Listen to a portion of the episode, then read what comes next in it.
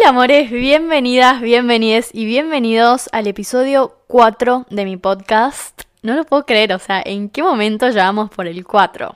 Bueno, para quienes no me conocen, soy Viole. Dios mío, el frío que hace en Buenos Aires. O sea, yo que pedí frío, el universo me dijo, ahí tenés, y hoy me levanté con 3 grados. Hoy lunes estoy grabando desde mi casa, nada, con un tecito al lado, ya bañada, lista para irme a dormir.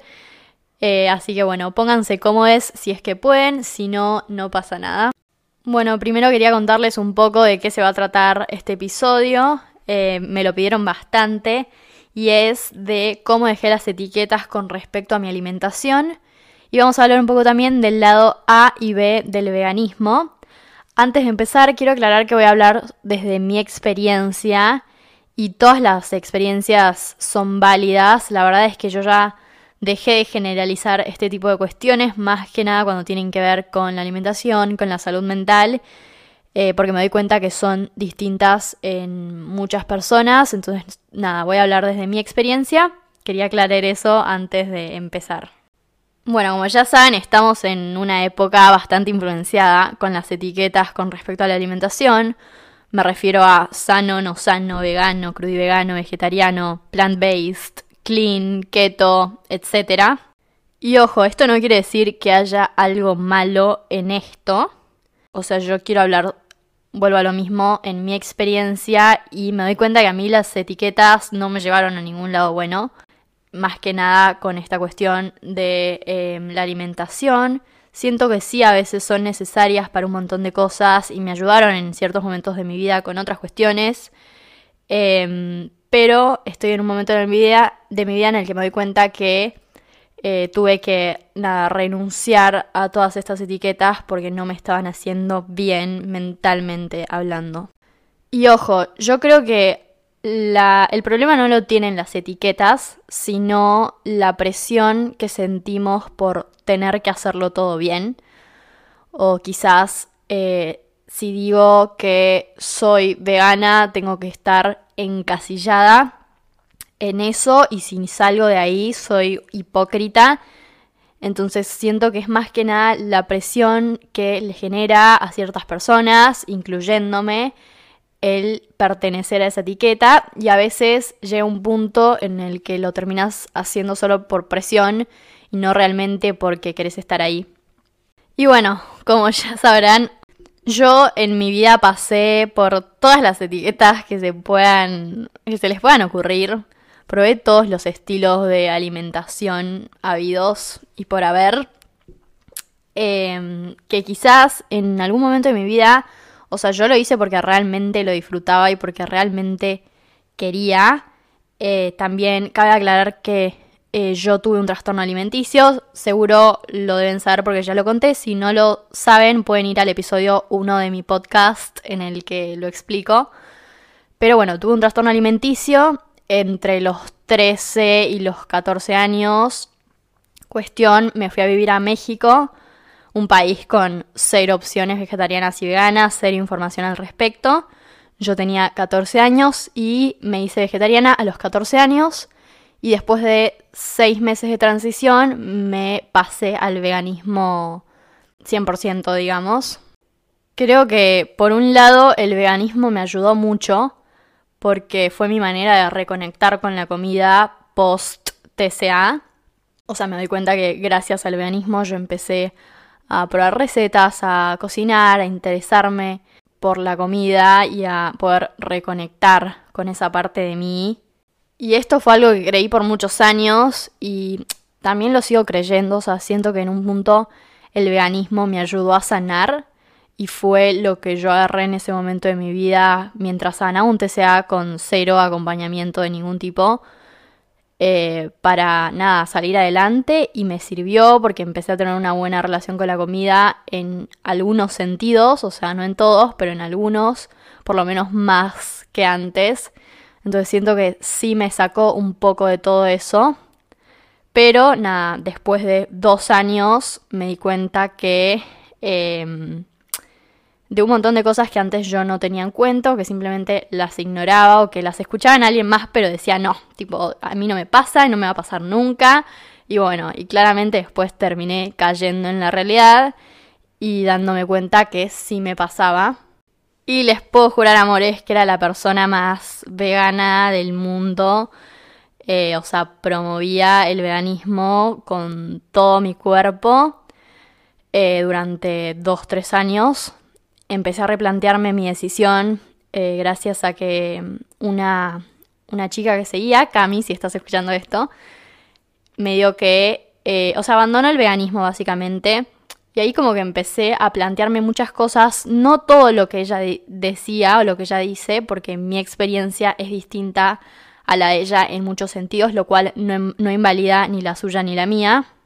Pero empecé a dejar de romantizar ciertas cosas y a darme cuenta que em, el problema no lo tiene el veganismo, sino la presión que yo me puse a mí misma em, me afectó en muchos sentidos y fue como un motivo más de restricción, tipo yo habiendo salido de un TCA, obviamente todo esto fue inconsciente, o sea, yo no me di cuenta y yo no me daba cuenta, pero el veganismo fue un motivo más de restricción, porque ¿qué hacía? Que si yo iba a comer y no había opciones veganas, lo cual, lo cual nunca había, porque posta en México, donde yo vivía por lo menos, no hay opciones veganas ni vegetarianas, o sea, muy poco.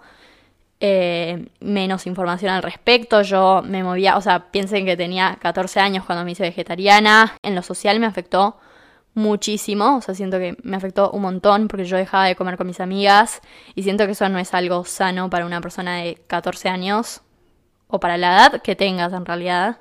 O sea, a mí realmente me ponía muy mal esto de salir a comer y cada vez que salía a comer tenía que pensar en la comida eh, yo no me sentía libre al respecto, o sea, realmente la pasaba mal, quizás no lo demostraba porque estaba tan metida que no quería que nadie le vea el lado malo, pero a mí me pasaba y me ponía mal y terminaba sin comer y también siento que era una decisión mía porque, o sea, si no, no elegía ni la opción vegetariana, era como que si no había una opción vegana prefería no comer y terminaba comiendo sola en mi casa. O terminaba pasando un mal momento también y creo que no está bueno y que no se trata de eso. Y a mí me costó mucho tiempo darme cuenta de que no se trataba de eso y que eso tampoco es sano y que fui de un extremo a otro y que quizás antes mi motivo de restricción era, bueno, no como porque esto me va a hacer engordar o no como porque no quiero comer, pero ahora era como, no como porque no hay opciones veganas. Entonces yo seguía eh, en eso, aunque sea, en, o sea, aunque sea un aspecto diferente, yo seguía en esa restricción, digamos, que yo tenía en mi trastorno alimenticio. Entonces, bueno, resumidamente esa fue mi historia en el veganismo. El veganismo, o sea, lo tengo tatuado en la piel y en el corazón y en todo. Y lo voy a tener siempre adentro mío porque lo que les digo, o sea, si bien después con el tiempo me di cuenta que no me estaba haciendo mentalmente y que estaba sacrificando otras cosas, que no terminaba no siendo sano para mí mentalmente, eh, en su momento a mí me cambió mucho la cabeza y gracias al veganismo yo empecé a tener un concepto diferente de la vida, porque el veganismo no es solo la alimentación, o sea, es una postura ética. Y a mí me abrió la cabeza porque yo antes era una, era una persona que, o sea, no sabía qué le gustaba, qué no le gustaba, si, no sabía si tenía un talento o no, o sea, yo creía que no tenía ningún talento, no tenía ningún interés propio, como que todos mis intereses eran basados en mis amigas o en alguien más. Y esto fue la primera cosa que yo realmente elegí para mi vida y que realmente yo defendía todos los días siendo chica. Y a mí me hizo muy bien en ese sentido porque yo aprendía a replantearme las cosas y a tener eh, un criterio diferente al de la gente de mi edad. Y me hizo crecer un montón en ese sentido porque empecé a replantearme todo lo que vivo en mi vida y creo que está buenísimo. Pero eh, tanto el veganismo como cualquier otra cosa en la vida, o sea, todo tiene su lado bueno y su lado no tan bueno. No hay nada que esté 100% correcto, no existe. O sea, todo depende de algo más, eh, todo es relativo. O sea, esa es la creencia que tengo, como que ya no generalizo las cosas. Ahora en este episodio me estoy enfocando específicamente en la parte de, o sea, relacionado a mi salud mental, ¿no? O sea, no estoy hablando de salud física porque uno, no me quiero meter en ese tema y dos, voy a lo mismo, o sea, es tan relativo. A mí siento que el veganismo me ayudó un montón, o sea, en mi salud física, a mí me hacía sentir muy bien comer a base de plantas. Eh, de hecho, ahora que empecé a incorporar alimentos, em, o sea, derivados animales, me tengo la piel mucho peor que antes, o sea, siento los efectos, o sea, siento los efectos en mi cuerpo, siento que comer a base de plantas, o sea, no, no en sí tipo vegano, tipo procesado, sino a base de plantas me ayudó un montón. Y es un estilo alimenticio que me hace sentir muy bien físicamente. Pero vuelvo a lo mismo, o sea, yo no quiero generalizar y algo que aprendí en este camino fue a dejar de generalizar y a dejar de invalidar las experiencias porque, o sea, no todo el mundo necesita lo mismo, o sea, lo que a mí me funciona y lo que a mí me hace bien puede que a vos no. Y tiene todo el sentido del mundo porque no todos somos iguales, o sea, hay gente que es intolerante al gluten, hay gente que es intolerante a la lactosa, hay gente que tiene problemas de digestión, hay gente que no tiene problemas de digestión. O sea, hay un montón de, factores. Eh, gente que vive en lugares donde hace mucho frío, gente que vive en el sol todo el año. O sea, hay muchos factores realmente. Entonces, eh, no me meto en ese sentido.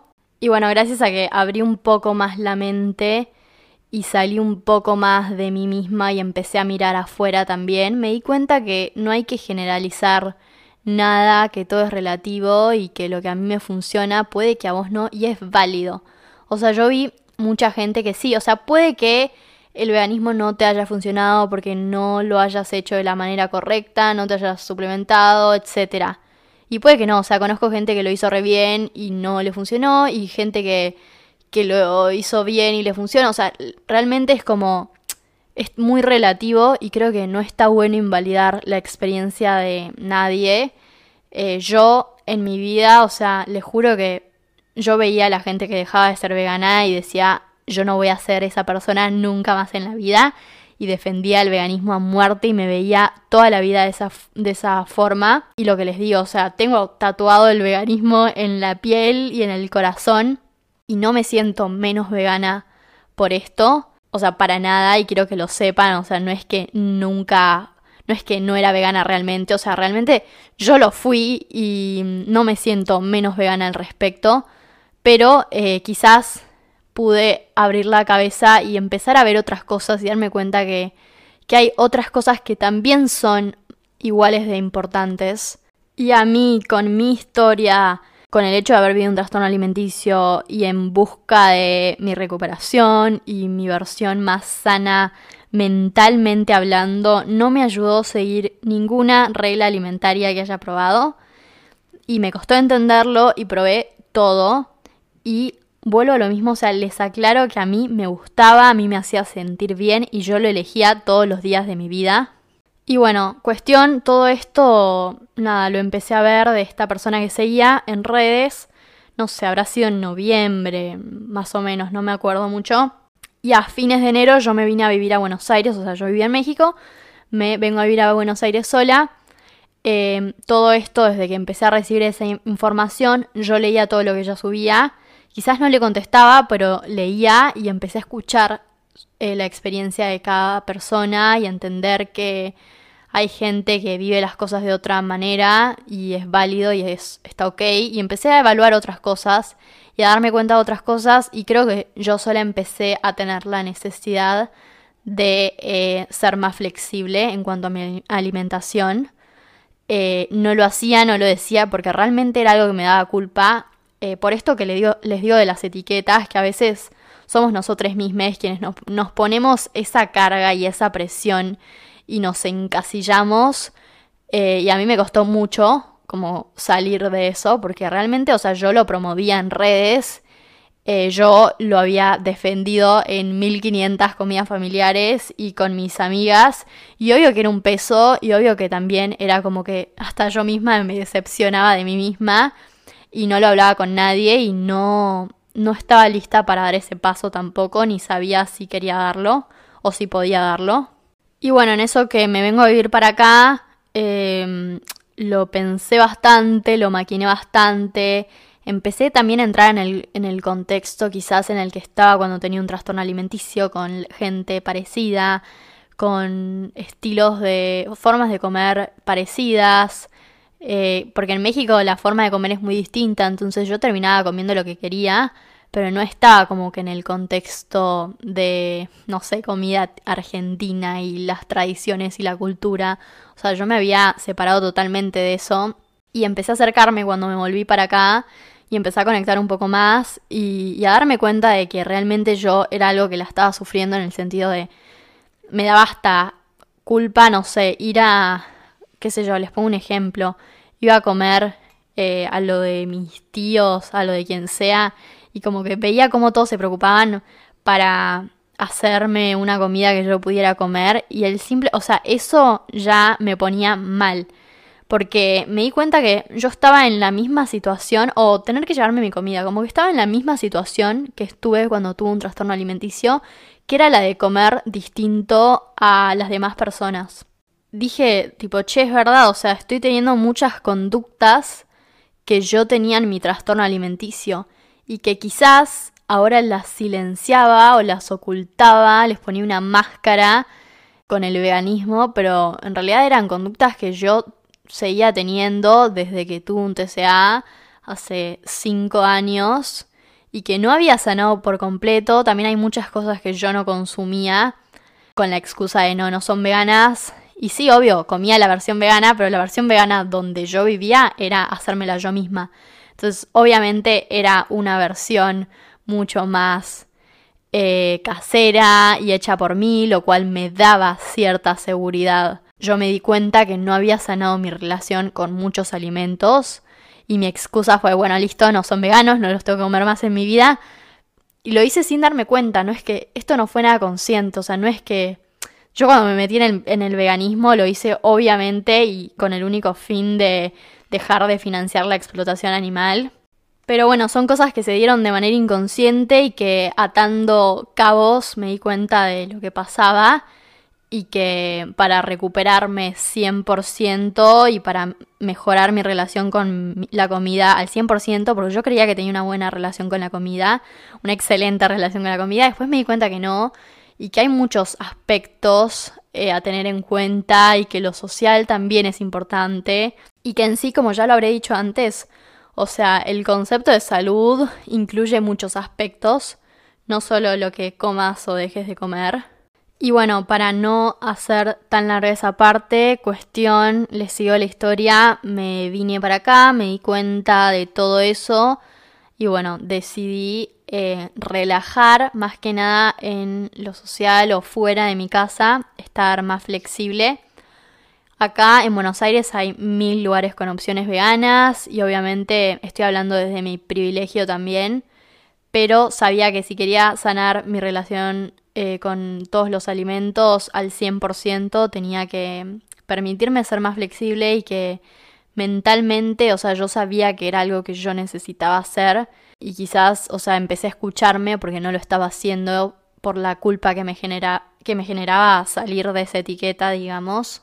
Entonces dije, bueno, eh, a ver, no sé, en casa como justo me mudé sola encima, entonces dije, bueno, en mi casa como vegano, basado en plantas y cuando salgo relajo y estoy más flexible em, para sentirme mejor, para, no, para que la comida no sea siempre algo que esté en mis pensamientos eh, todo el tiempo y para terminar de sanar algo que yo venía intentando sanar hace mucho tiempo, hace cuatro años.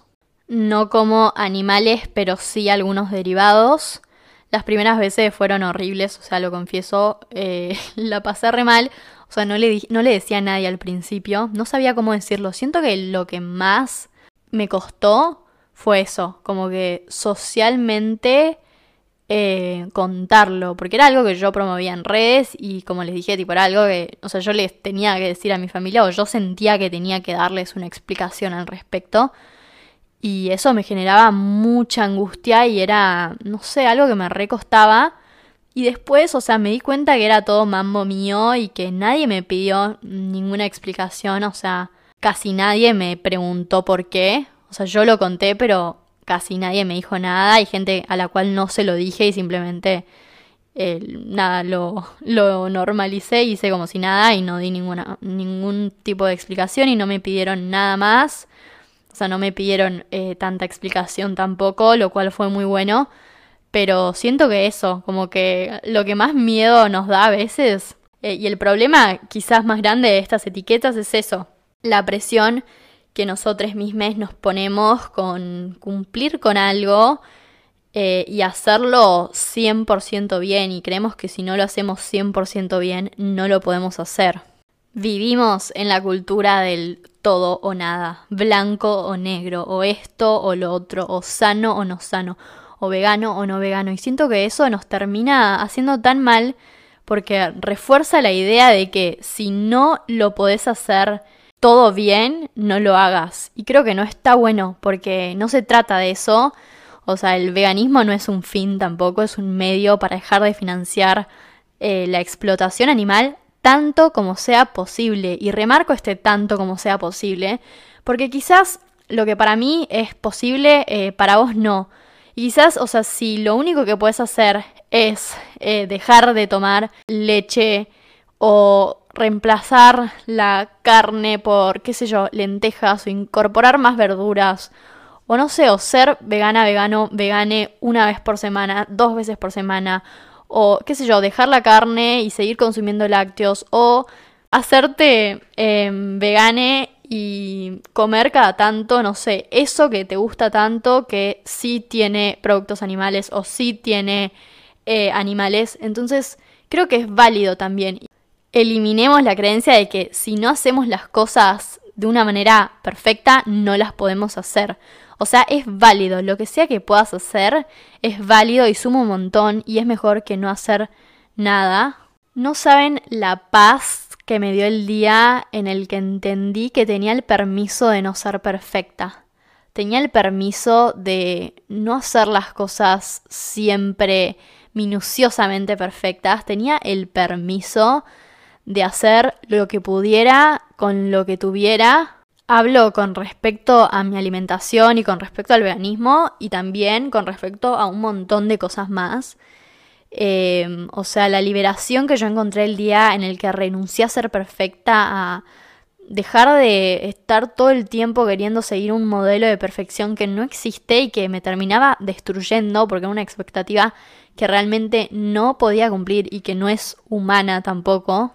Y esto se relaciona un poco con lo que dije en el episodio pasado, y es también eh, renunciar a esta presión que yo tenía que, no sé, por el hecho de que promuevo el veganismo, tengo que ser el mejor concepto de veganismo.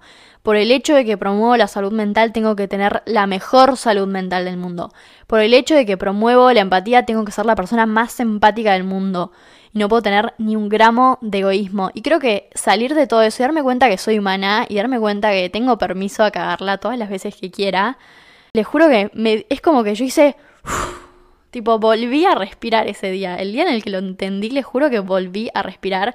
Me volvió el aire a mi cuerpo y empecé a sanar un montón de cosas que yo no había podido sanar al 100% en esta estructura. O sea, a mí en sí las etiquetas no me ayudaron, los extremos, yo viví mucho en los extremos y los extremos específicamente no me ayudaron a estar en paz con la comida, ni con mi entorno, ni con nada en la vida. Y bueno, para concluir un poco eso, o sea, yo no me siento más o menos vegana. Por esto eh, yo sigo promoviendo el veganismo, sigo promoviendo que dejemos de financiar la explotación animal tanto como sea posible. Y así como promuevo el veganismo, también promuevo otras cosas. También promuevo la salud mental, también promuevo el saber escucharnos a nosotros mismos. Y creo que son cosas que a veces, o sea, a veces creemos que es solo eso. Y, y una persona, o sea, es, un, es algo integral y, y abarca un montón de cosas. Entonces está bueno y es válido permitirse pensar más allá de eso. Y es válido decir, bueno, me doy cuenta que en este sentido quizás mentalmente no me está haciendo tan bien esto, o en otro, o socialmente no me está haciendo tan bien esto, o quiero otra cosa, o sea, es válido, es válido, y el hecho de que no lo puedas hacer perfecto no significa que no lo tengas que hacer. O sea, lo puedes hacer, lo puedes seguir haciendo y hacerlo en la medida que puedas y en la medida que te haga sentir mejor. O sea, no es que tenés que renunciar al 100% en todo y listo. Y si no lo puedo hacer perfecto, no lo hago. El veganismo me enseñó un montón de cosas y yo no me arrepiento, pero ni un segundo eh, de nada. Porque lo que les digo, quizás estas son cosas que se dieron con el tiempo, pero a mí en un principio el veganismo me ayudó a sanar y me ayudó a salir eh, de un montón de cosas y a, reconectar con la vida, a reconectar con la comida, a reconectar con, con lo que tenía al lado mío eh, de una forma que no había podido lograr en todos los años de mi vida. Entonces le debo mucho y le agradezco un montón. Y, yo me sigo sintiendo parte. O sea, el hecho de que no lo haga perfecto no significa que promueva el consumo de animales o promueva el consumo de derivados o absolutamente nada. Pero bueno, quería compartirles mi historia porque creo que cuando me vine para acá me hubiera gustado poder escuchar algo así y sentir un poco de alivio y darme cuenta que estaba bien si no lo hacía perfecto. Y bueno, y, liberarme un poco y permitírmelo también y escucharme y darme cuenta que bueno, si mi cuerpo me está pidiendo esto y si realmente siento que lo necesito para X cosa, o sea, cualquier cosa, eh, está bien y es válido. Y, bueno, y yo tomé la decisión de quizás en mi casa sí eh, comer o... Sí, o sea, más que nada todo esto es con respecto a la alimentación. El veganismo abarca otras cosas también, pero con respecto a la alimentación, en mi casa eh, seguir comiendo igual o más o menos tipo el 90% de las veces y afuera relajar a veces, o sea, a veces no, tipo sigo yendo a un montón de lugares veganos y sigo eligiendo la opción vegana muchas veces. Eh, pero bueno, eso, mi alimentación en este momento es un 90% vegana o 80% vegana y 20% eh, o 10% vegetariana, digamos. No estoy encasillada en nada, o sea, simplemente no quiero volver a caer en ninguna etiqueta, no es, o sea, no me siento ni bien diciéndote soy vegetariana y bueno, y realmente sé que lo que estoy haciendo lo estoy haciendo por una elección y no por otra cosa. Dejemos de pensar que solo existe una forma válida de comer o de existir. Esa es la frase con la que quiero cerrar este episodio y me incluyo también porque yo también lo pensé o sea, yo también estuve del otro lado y dije, yo jamás voy a renunciar a esto. Y la gente que no le gusta el veganismo, que sale del veganismo es porque no lo hizo bien o porque nunca fue vegano. O sea, yo también estuve de ese lado. Entonces lo entiendo y sé que no es fácil cambiar la cabeza, más cuando lo promoves mucho y lo tenés muy presente en tu vida. Sé que no es fácil y sé que no es fácil mirar a un lado eh, cuando se trata de explotación animal, más cuando ya conoces cómo funciona todo. Pero bueno, espero que, no sé, esto les haya servido de algo. Eh, hace poco también me mandaron eh, sus historias al respecto, entonces sé que no soy la única y sé que no estoy sola. Y bueno, sepan que no están solos, solas o soles. Si quieren compartirme sus experiencias y que las comparta por historias anónimamente, o no, eh, lo pueden hacer, me lo pueden mandar por Instagram. Mi cuenta es eh, Escudero con una sola E, si es que no me siguen. Y en TikTok estoy como alimentando.elalma, así que pueden seguirme si no lo hacen todavía. Les quiero un montón, realmente gracias, esta es mi experiencia, puede que la tuya sea distinta y está bien, o sea, no hay una que sea más o menos válida. Así que bueno, les agradezco por haber escuchado y bueno, les mando un beso. Nos vemos la próxima semana.